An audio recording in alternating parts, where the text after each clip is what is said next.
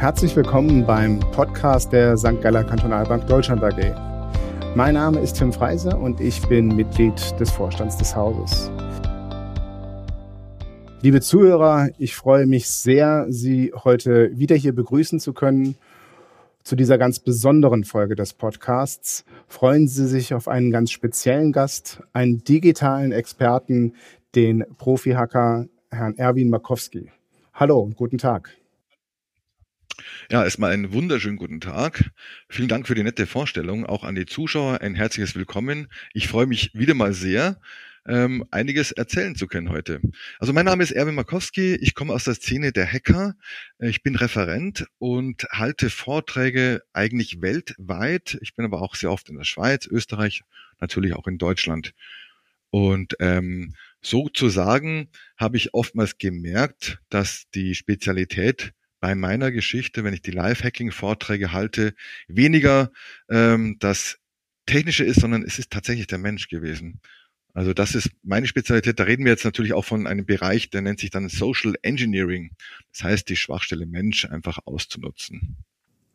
Sie haben ja über eine halbe Million Zuschauer bisher in Ihren Live-Hacking-Vorträgen begrüßen können. Eine Million? eine Million sind es mittlerweile. eine Million, ja, genau. Ja. Wahnsinn. Also ja, ja. Äh, man sieht, dass das, dass das Thema äh, relevanter ist äh, denn je. Und ähm, sie machen ja nicht nur Live-Hacking, sondern berichten auch über Cybercrime, Wirtschaftsspionage äh, etc. Können Sie uns noch mal kurz abholen, warum dieses Thema gerade in der heutigen Zeit immer wichtiger ja, zunächst mal wollte ich auch erzählen, warum ich mit einer Firma zusammenarbeite. Also wir als Firma Aidcom haben uns ja speziell darum gekümmert, um Unternehmen, die gefährdet sind, zu schützen. Wir haben aus der Vergangenheit in Deutschland gerade gemerkt, dass große Unternehmen wie Saturn, Hansa und Mediamarkt gehackt werden, aber auch Eberspecher. Somit treten wir natürlich nach vorne und äh, wir gehen tatsächlich vor wie Kriminelle, um die Unternehmen A zu hacken und B zu schützen. Also das mal so vorweg als Hintergrund wissen, damit Sie wissen, warum wir so fingieren. Wir sind einer der erfolgreichsten Unternehmen in Europa geworden. Wir sagen immer, gehackt werden kann jeder. Also es gibt eigentlich keinen, den wir nicht hacken können. So, ähm, daraus hin hat sich das Ganze resultiert. Warum ist das so interessant geworden? Wirtschaftskriminalität, Cybercrime zum Beispiel. Man merkt einfach, dass es immer einfacher wird. Die Schwachstelle Mensch ist der größte Indikator, den ich jetzt hier sehe. Also Thema E-Mails zum Beispiel, Passwortsicherheit. Das sind immer diese Themen, über die ich wahnsinnig gern dann bei meinen Live-Vorträgen erzähle.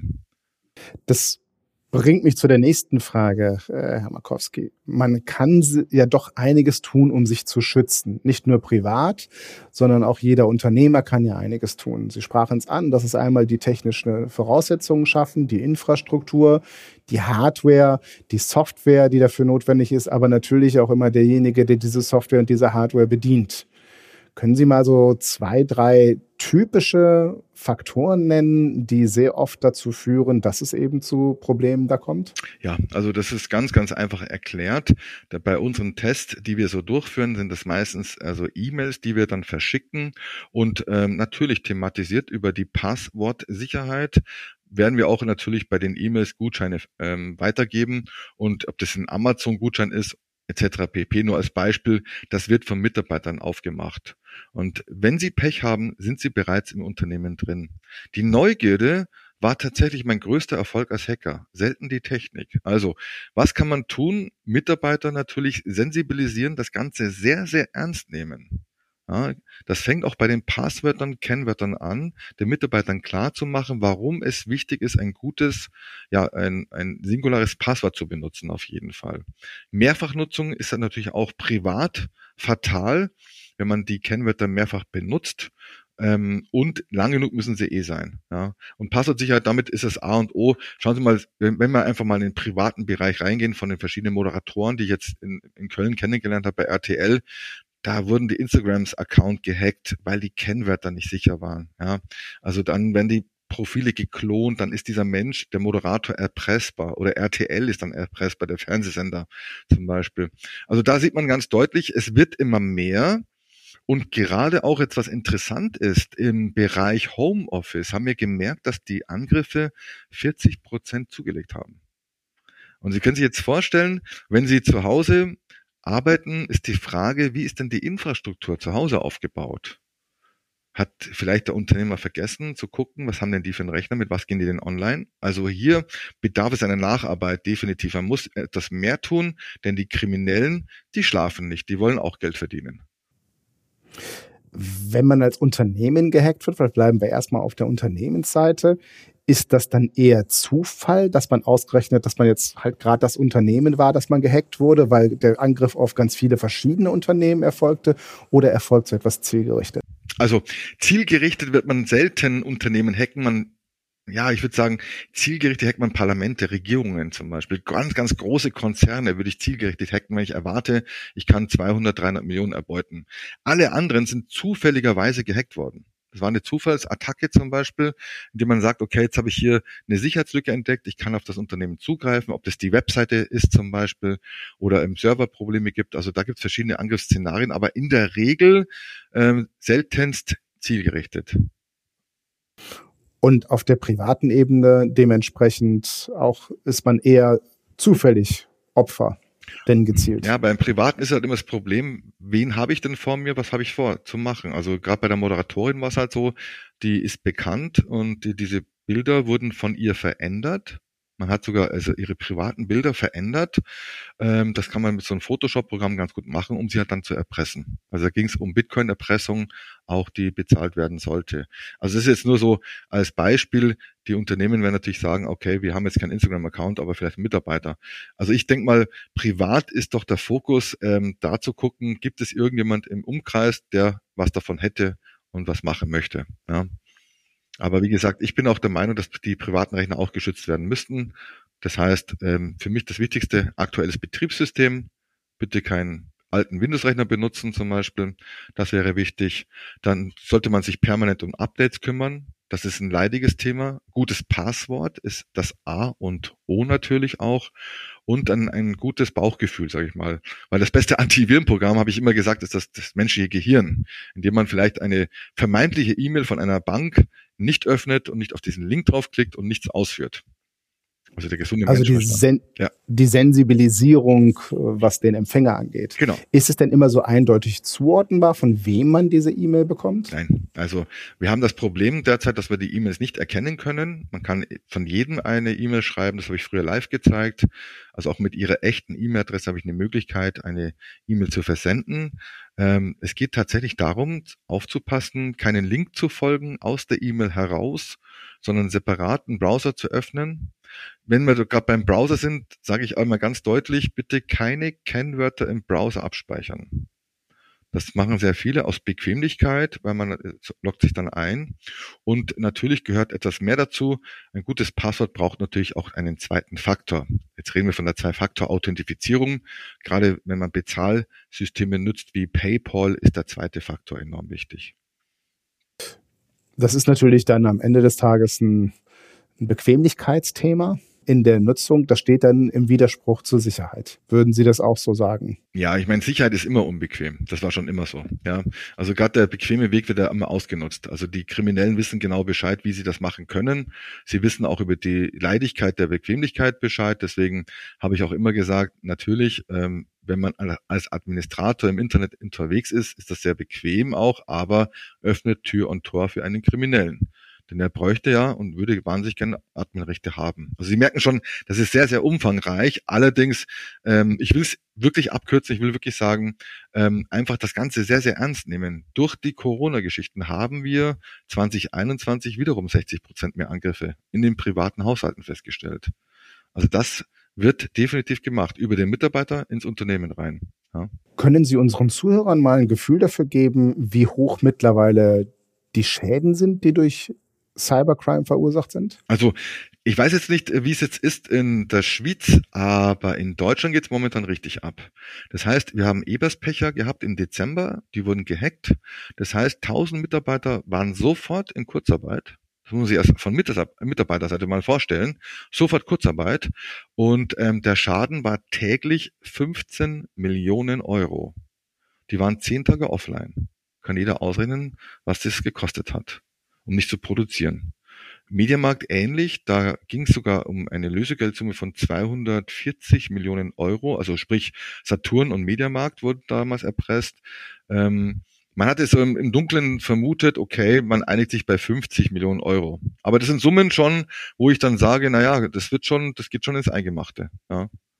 Was würden Sie denn einem Unternehmer empfehlen? Wie oft sollte er sich selbst angreifen? Das ist ja Ihre, Ihre Methodik. Wie oft sollte er seine Infrastruktur überprüfen, um da auf einer einigermaßen sicheren Seite zu sein? Er sollte zumindest mal das in Anspruch nehmen, sich prüfen zu lassen. Ja, dass man einmal einen Stand der Dinge hat, die jetzt momentan sind. Und dann muss man das Ganze natürlich in regelmäßigen Abständen machen. Und ähm, klar, wenn Dinge auffallen, sollten die auch geändert werden. Alte Betriebssysteme müssten in dem Moment raus, aber auch ein Überwachungssystem macht natürlich Sinn. Gerade bei großen Unternehmen gibt es einen Automatismus, wo man diese Angriffe wirklich auch äh, kontaminieren kann, dass man sagt, okay, man setzt die komplett still, man macht Monitoring, es gibt eine 24-7-Überwachung, die wir anbieten bei großen Firmen und Unternehmen. Das heißt, hier hat man dann wesentlich mehr Schutz, ja, als wenn man sagt, okay, es ist ja noch nichts passiert. Ja. Nur wenn was passiert ist, wird es immer schlimm, dem Unternehmen helfen zu können. Das muss auch klar sein. Ja. Wie lang dauert so eine Überprüfung der Sicherheit eines Unternehmens, wenn Sie ein solches Projekt bekommen? Kann man das sagen? Hm, ich kann man jetzt nicht, es ist immer abhängig vom Unternehmen, aber wir haben ganz einfache Module, die das testen. Das Ganze ist auch nicht so teuer, wie man sich das Ganze vorstellt, dass man sagt, um Gottes Willen, da muss ich so viel Geld investieren. Aber ähm, es kostet wenig Geld, das Ganze mit einfachen Dingen zu überprüfen. Und da muss man einfach gucken, was hat das Unternehmen, wie viele Mitarbeiter hat das Ganze. Und ähm, das sind Dinge, die muss man einfach mal dann besprechen, separat besprechen. Aber auf jeden Fall, ähm, Sie können sich vorstellen, man muss eines lernen die Angriffsfläche zu verkleinern für Kriminelle. Wenn einer sie hacken möchte, schafft er das. Das ist vollkommen klar. Ja, aber ähm, ganz einfaches Beispiel. Ähm, gehen wir mal davon aus, ähm, Sie haben zu Hause ein Haus, Alarmanlage, Scheinwerfer, Schäferhund, ja, überall sind Scheinwerfer. Klar könnte man in das Unternehmen einbrechen, aber es ist schwierig. Ja. Jetzt gehen Sie zu mir nach Hause, ich habe keine Alarmanlage, keine Beleuchtungssystem, keine Schäferhund. Ich habe eine Frau, die bellt ab und zu, ist aber harmlos, ähm, tut nichts. Aber wo geht der Kriminelle schneller rein? Also die Kriminellen darf man nicht vergessen. Seltenst zielgerichtet gehackt, sondern nur bequem. Mal schauen, wo kann ich mein Geld verdienen. Ja, sie werden sich immer den einfachen rauspicken. Ähm, und da heißt es wirklich die Grundregel Nummer eins: Angriffsfläche so gut wie möglich verkleinern. Macht man macht es Datendieben nicht so einfach. Und ähm, wenn man das verstanden hat, weiß man auch, dass man in der jetzigen Zeit wesentlich mehr machen muss als vor vier oder fünf Jahren noch. Ich nehme also mit, Angriffsfläche verkleinern durch das aktuelle Betriebssystem, durch ein intelligentes Passwort, was man idealerweise äh, nicht überall gleich verwendet und durch einen sehr kritischen Umgang. Man darf auch mal auf seinen Bauch hören, ob das alles so stimmt und ob das nicht stimmt. Vorsicht, Vorsicht bei eingehenden E-Mails. Ähm, und da ist schon sehr, sehr viel gewonnen. Ja, natürlich reden wir auch von Firewall und von Antivirenprogrammen. Das ist aber selbstredend natürlich auch.